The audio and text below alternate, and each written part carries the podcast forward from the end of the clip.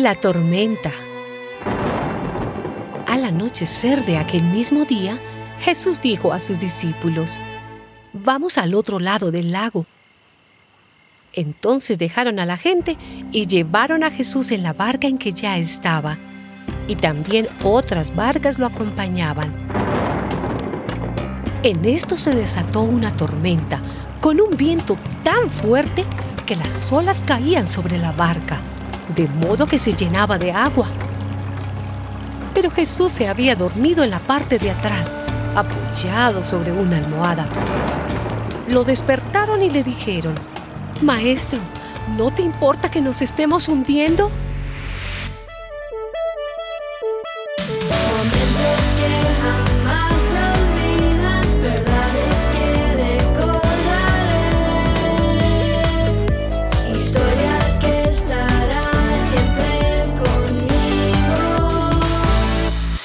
siempre conmigo.